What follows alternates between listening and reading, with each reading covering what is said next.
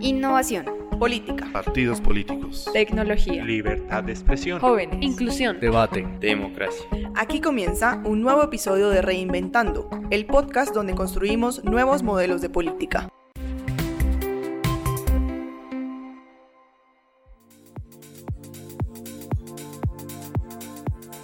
Bienvenidas y bienvenidos a Reinventando, el podcast donde construimos nuevos modelos de política. Mi nombre es Diego Torres y en nuestro capítulo de hoy, y en compañía de Tomás Ayarguy de Bolivia y Malcolm Ali Córdoba de Colombia, hablaremos sobre equidad, diversidad e inclusión de grupos históricamente subrepresentados en los sistemas democráticos latinoamericanos. Son múltiples los elementos que componen una democracia estable y un sistema político coherente con los valores y principios democráticos. Si bien cada país determina la forma en que adoptan estas cualidades, algunos elementos no se pueden quedar aislados y ser sujetos de interpretaciones diversas. En muchas democracias, tanto nuevas como emergentes, una gran parte de la población está excluida de la política y en algunos casos de otras esferas de la sociedad, ya sea por motivos de edad, género, etnia, religión, discapacidad, orientación sexual, identidad de género u otros factores de identidad, y realmente existe la necesidad de escuchar y hacer parte activa de la sociedad y el sistema político a los grupos históricamente subrepresentados, pues es justamente un norte fundamental que permite generar las condiciones óptimas que contribuyan al fortalecimiento de estados de derecho fuertes y acordes a las necesidades en materia de derechos humanos, representación, participación política y por supuesto respeto entre cada ser humano y acercamiento a sociedades mucho más inclusivas. Justamente, en América Latina se conmemora en el mes de octubre el Día del Respeto y la Diversidad Cultural.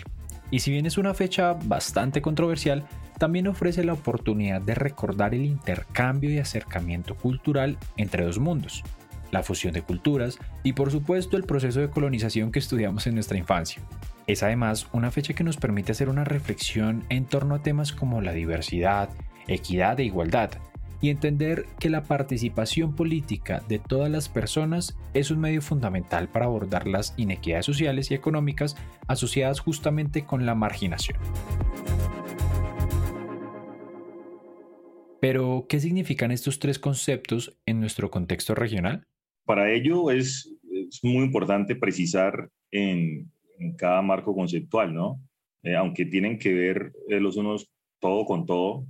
diversidad uno la puede entender como esa distinción entre diferentes grupos humanos, diferentes grupos de personas y subculturas urbanas que los estados, gobiernos o sociedad tienden a, a, reconocer a partir de esa multiplicidad y esa disparidad o de semejanza, si se quiere, de los actores que confluyen en la sociedad. Inclusión uno la puede entender como, como esa capacidad de la sociedad de, incluir a diferentes grupos pequeños, si se quiere, y hacerlos parte de ese grupo grande que existe en la sociedad o de esa mayoría. Y la equidad es, está analizada desde diferentes ámbitos de la economía, de la sociología, de la ciencia política, como sinónimo pues de justicia, de ética, de equilibrio, eh, implica como esa capacidad de ser justo desde la definición de políticas públicas, pero también desde, la, el trato y desde los principios de igualdad en la relación con el otro. Creo que en el contexto latinoamericano uno puede analizar esto desde diferentes aspectos, pero hay, uno puede decir que los gobiernos latinoamericanos le han apostado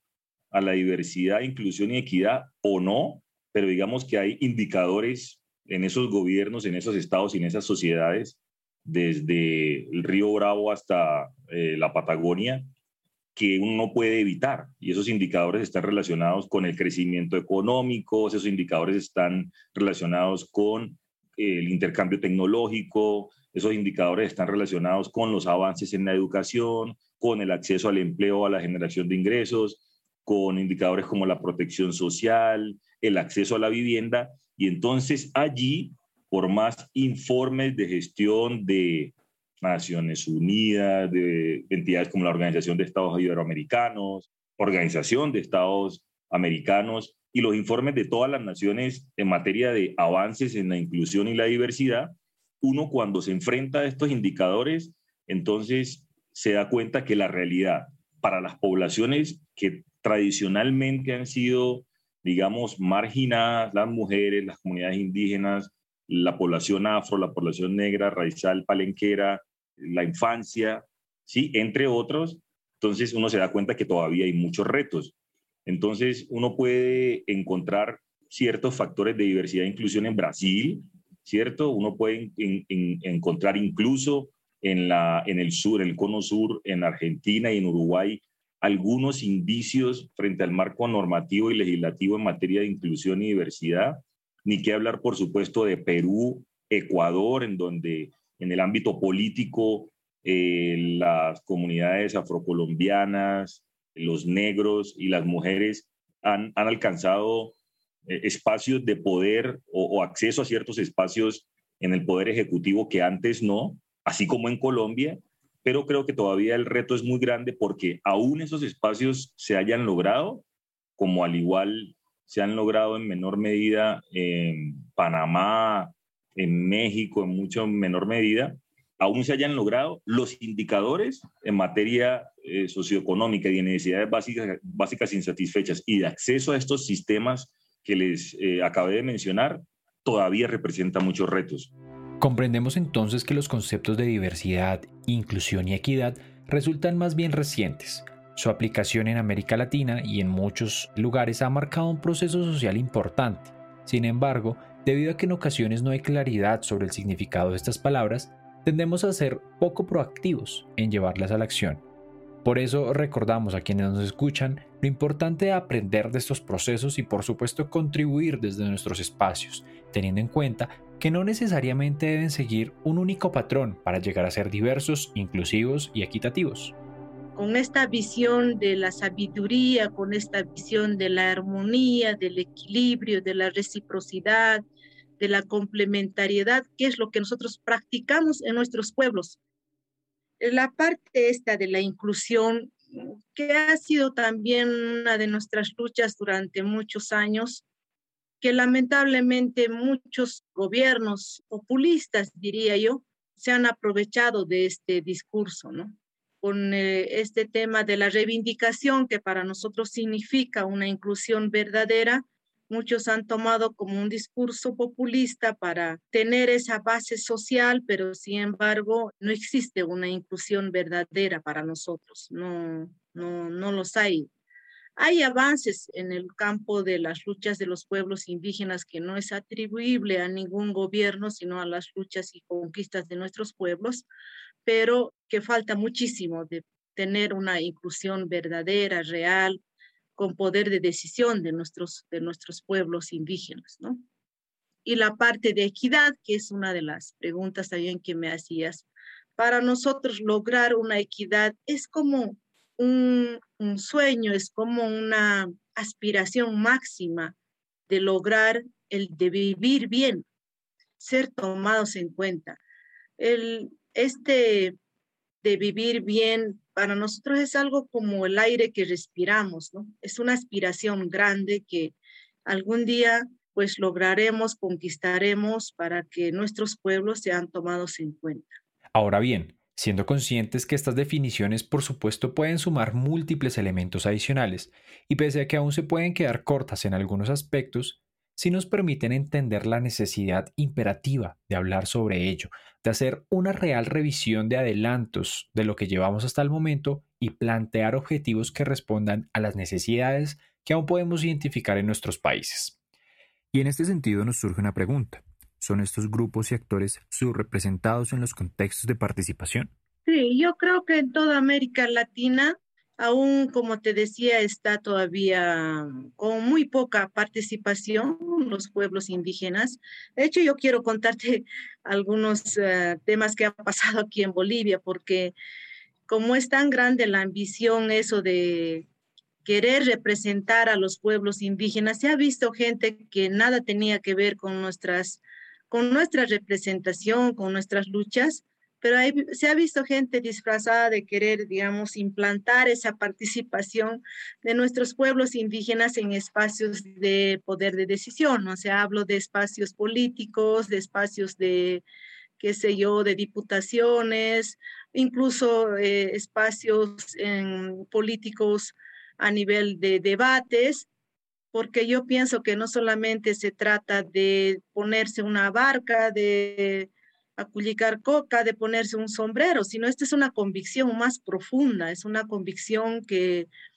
que se tiene que hacer un cambio total y que se tiene que lograr una participación genuina y nosotros no queremos que nos representen otras personas que no tienen ningún conocimiento,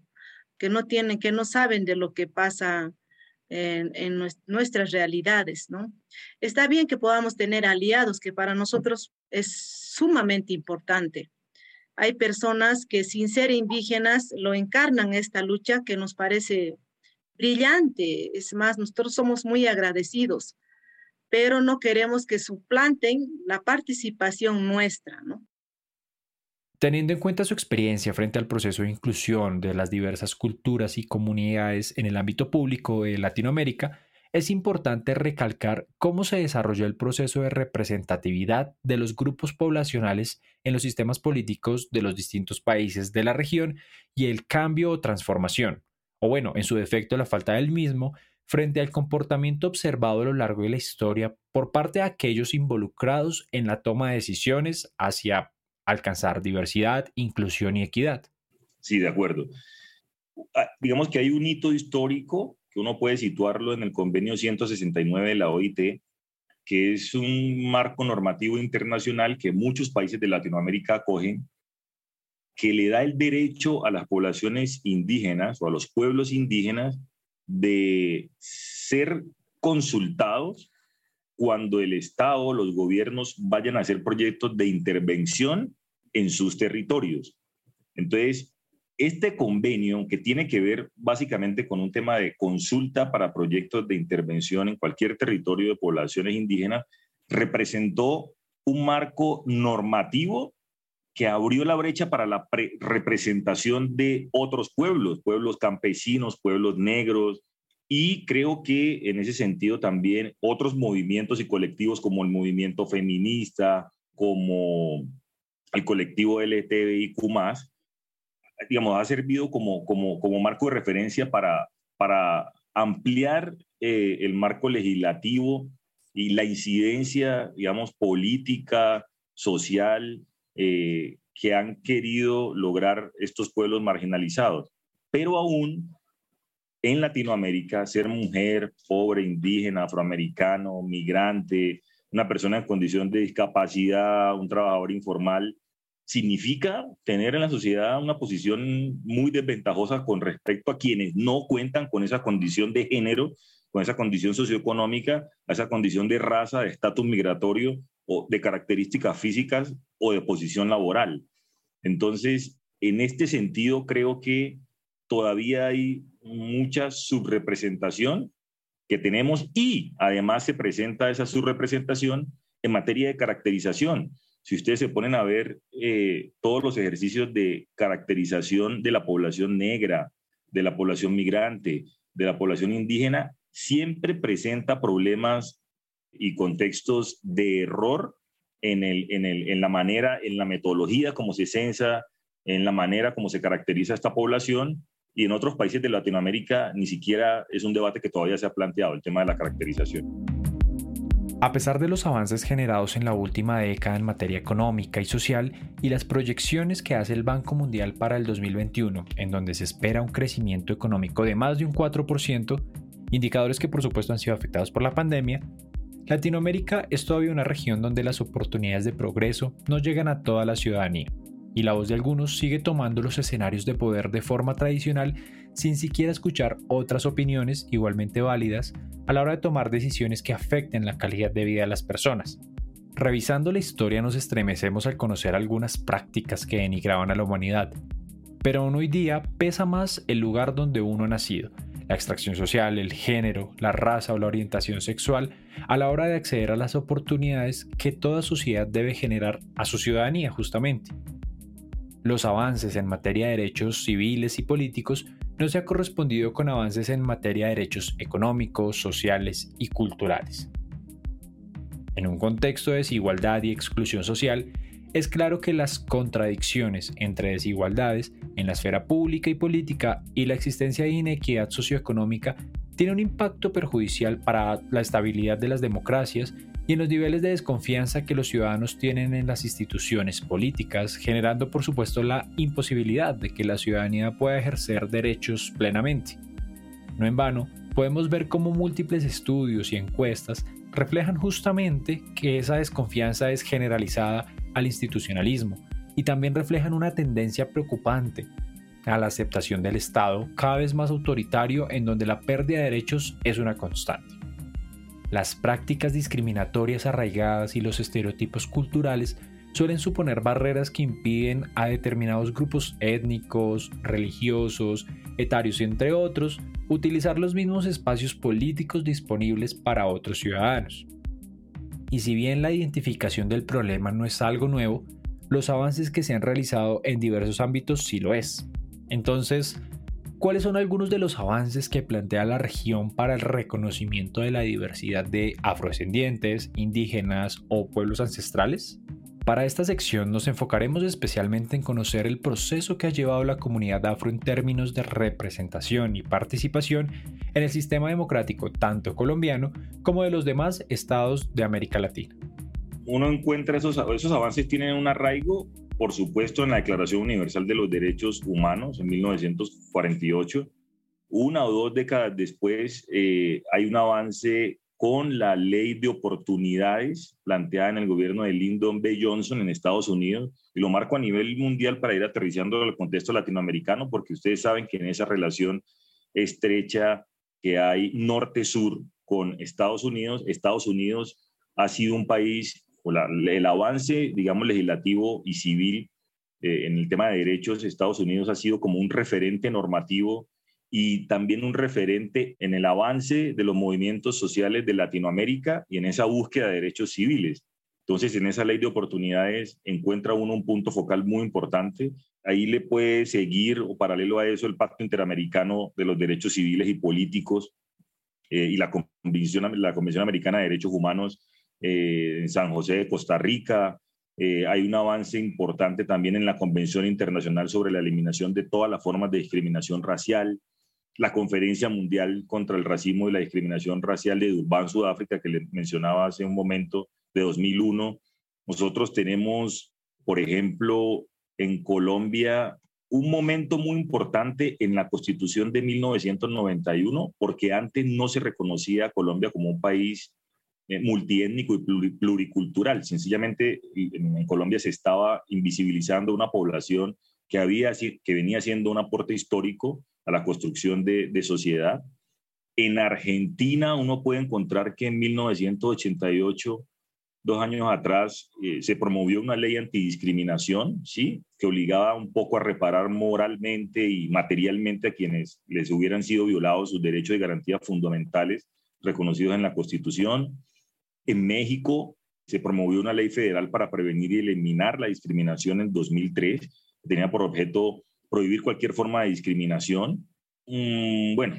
no es Latinoamérica, pero, pero el contexto de la ley de igualdad de oportunidades y no discriminación en España en el 2003,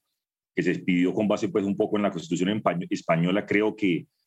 que impulsa el, avance normativo también en las Américas.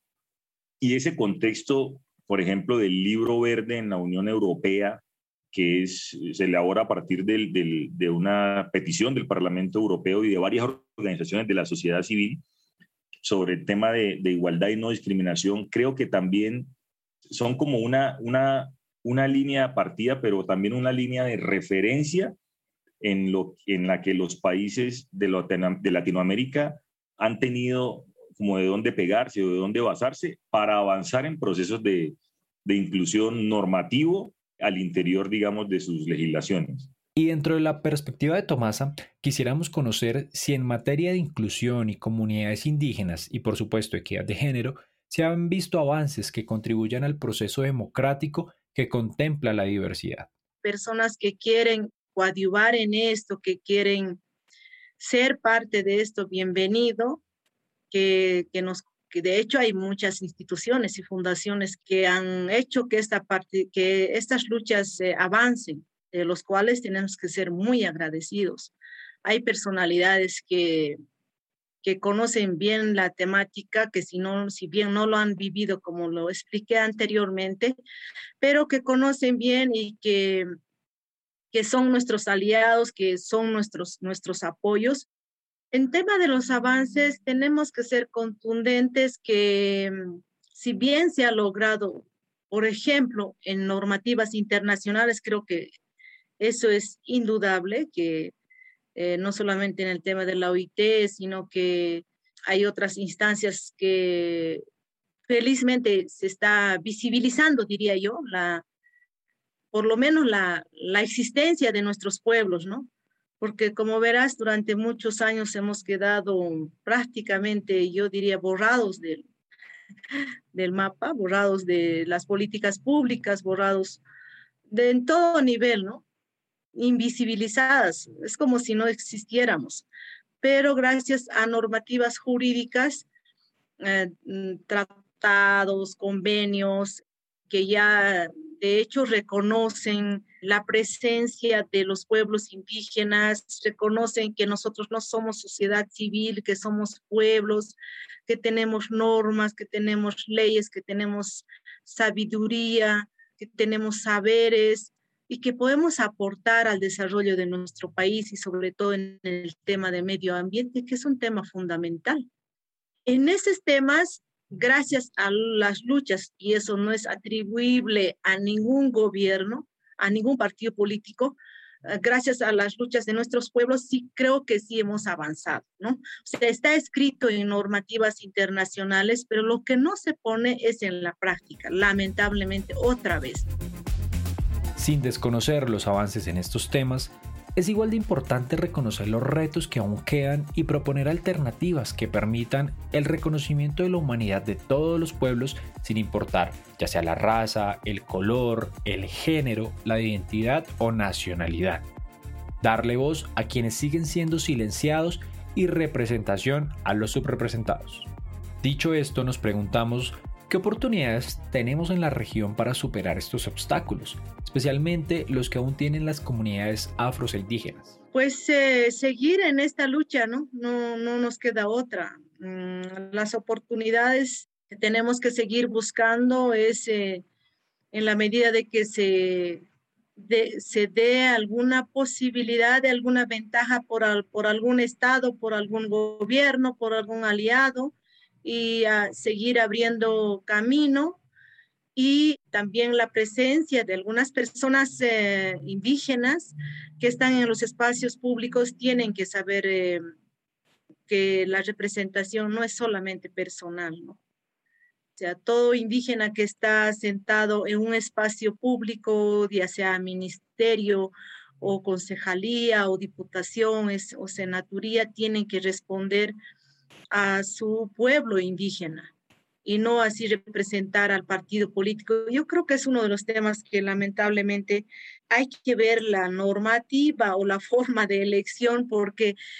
llegamos a través de un partido político y, y ese partido político empieza a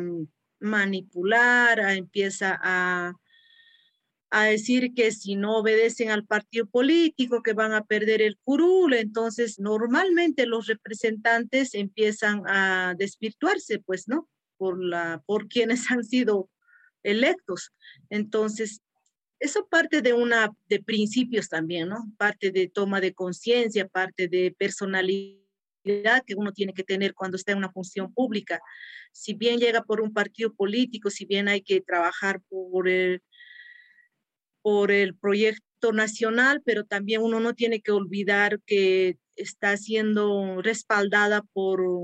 los pueblos indígenas o en el caso de las mujeres por las mujeres. hay que empoderar los derechos de los pueblos indígenas, empoderar los derechos de las mujeres. Mm, estas oportunidades son únicas, entonces no los hay que perder.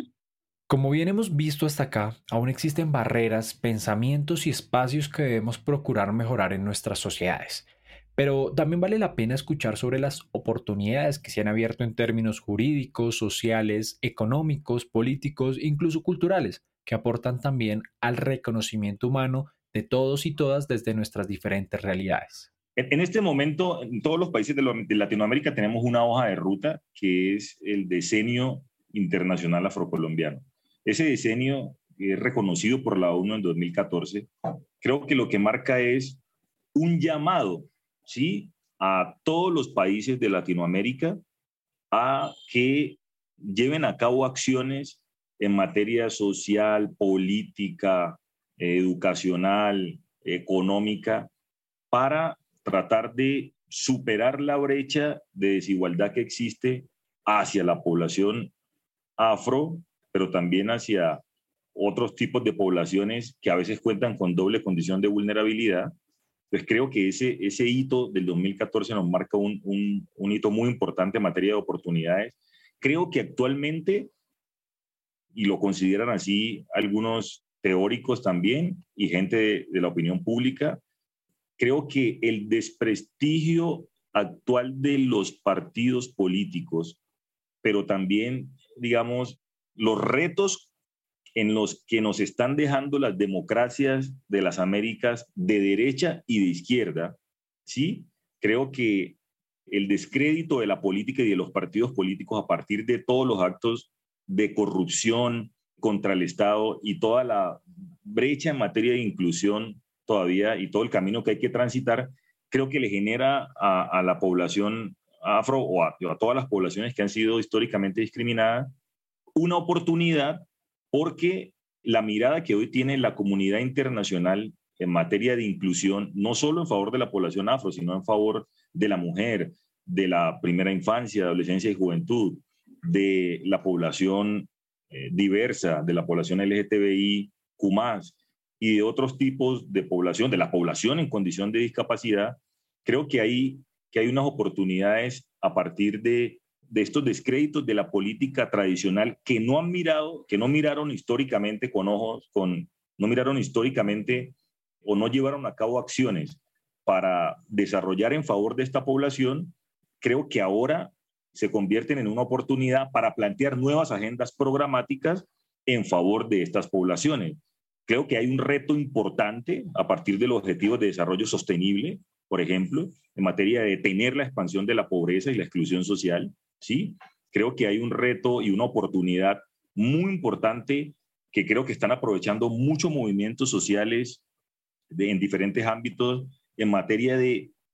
como volver a conceptualizar la diversidad, la equidad, la inclusión y el impacto social que tiene, volver a conceptualizar eso que se había dejado allí, que solo se hablaba desde algunos espacios en la academia, que antes no tenía, porque no podía ir a un centro urbano o a una o una ciudad intermedia hacer una carrera profesional o una carrera técnica o tecnológica. Y creo que hay una oportunidad también, digamos, muy grande en materia de, de que los liderazgos que han nacido de la sociedad civil con el activismo encuentren en, el, en los espacios representativos de poder político una oportunidad para contrarrestar toda la debacle y toda todo el desprestigio que sobre la clase política se ha dado en los países de Latinoamérica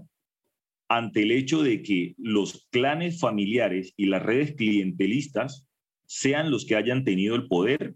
alrededor de la historia de la historia reciente y de la historia moderna. Entonces creo que estos liderazgos de la sociedad civil que quieren convertirse desde sus movimientos sociales en una opción de poder político tienen una gran oportunidad de demostrar, ¿sí? De demostrar que no son la misma clase política tradicional y que desde las brechas en las que ellos han estado sumergidas, eh, pueden cambiar en los periodos que continúan de gobierno las oportunidades para estas poblaciones. La democracia tiene más posibilidades de desarrollarse y perdurar cuando todos los segmentos de una sociedad son libres de participar e influir en los resultados políticos sin sufrir discriminación o represalias. En definitiva, es necesario involucrar a miembros de comunidades marginadas en actividades políticas tradicionales junto con otros ciudadanos de forma interseccional, por ejemplo, en la observación de elecciones o en la defensa de temas, al tiempo que se alienta a los partidos políticos, los funcionarios electorales y las instituciones gubernamentales a llegar a estas poblaciones y tomar en cuenta sus intereses. Finalmente, después de conocer las experiencias que cada uno ha tenido en su proceso político y social y que nos brinda la oportunidad de adquirir una posición reflexiva acerca de los avances, metas, obstáculos y aspiraciones para alcanzar la inclusión, acoger la diversidad y garantizar la equidad, es fundamental saber qué mensaje y recomendaciones pueden llevarse nuestros oyentes hoy para aportar a esta transformación y también aportar al fortalecimiento de la democracia en la región. lograr el vivir bien para nuestros pueblos indígenas, respetar nuestros derechos, recuperar eh, este tema de los saberes, eh, practicar nuestros principios, la complementariedad, eh, la reciprocidad, la dualidad, esa, la cultura de paz, de solidaridad. Muchas veces uno tiene que esforzarse el doble, el triple de, para lograr y tener una gestión exitosa para que la otra generación venga con, con más sabiduría y, seguir avanzando en esto, ¿no? Seguir avanzando en temas de la participación de los pueblos indígenas. Yo sueño y sé que algún día lo vamos a lograr de tener eh, países con inclusión verdadera, países sin discriminación, países donde nos miremos de igual a igual, respetándonos eh, en la diversidad nuestros derechos y estoy seguro que eso es posible hacerlo. Si no, hay que, hay que, hay que empezar a, a tomar conciencia, primero, de que los pueblos existen y que son parte de, de, esa, de ese país, de esa, en este caso de esta Bolivia profunda, de esta Bolivia diversa. Eh, nosotros podemos hablar de distinta manera, distintos idiomas, vestir de distinta, eh, con, de distinta manera con trenzas, sin trenzas, con polleras, sin pollera, con manta, sin manta,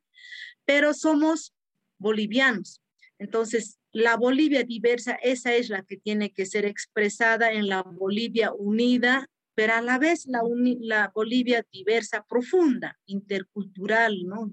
El mensaje es pensar en el poder para qué.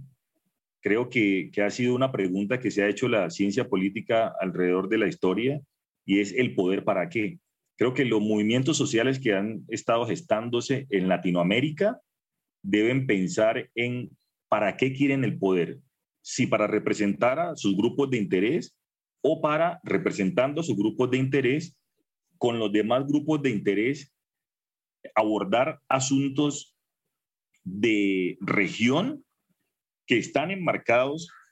en datos, en cifras, en investigaciones y en contextos normativos como los objetivos de desarrollo del milenio, que son hojas de ruta que están ahí marcadas para avanzar en materia de pobreza, desigualdad, educación, sostenibilidad ambiental, inclusión laboral, entre otros. Entonces creo que el reto es en pensar el poder para qué. Para tener poder y tener representatividad y visibilidad, no solamente, entonces creo que hay un mensaje allí en pensar en el poder para qué y pensar si en ese poder, aparte de representar sus grupos de interés, puede servir para representar los intereses nacionales y esas brechas que todavía tiene la nación en, en estos aspectos. A los panelistas muchas gracias por acompañarnos y dialogar con nosotros, y a ustedes por escucharnos. Recuerden que pueden escuchar este y los demás episodios en nuestras plataformas de streaming, iTunes y Spotify. También en nuestras redes sociales nos pueden encontrar en Twitter como arroba red-innovación y en Facebook e Instagram como Red Innovación. Un saludo y hasta la próxima.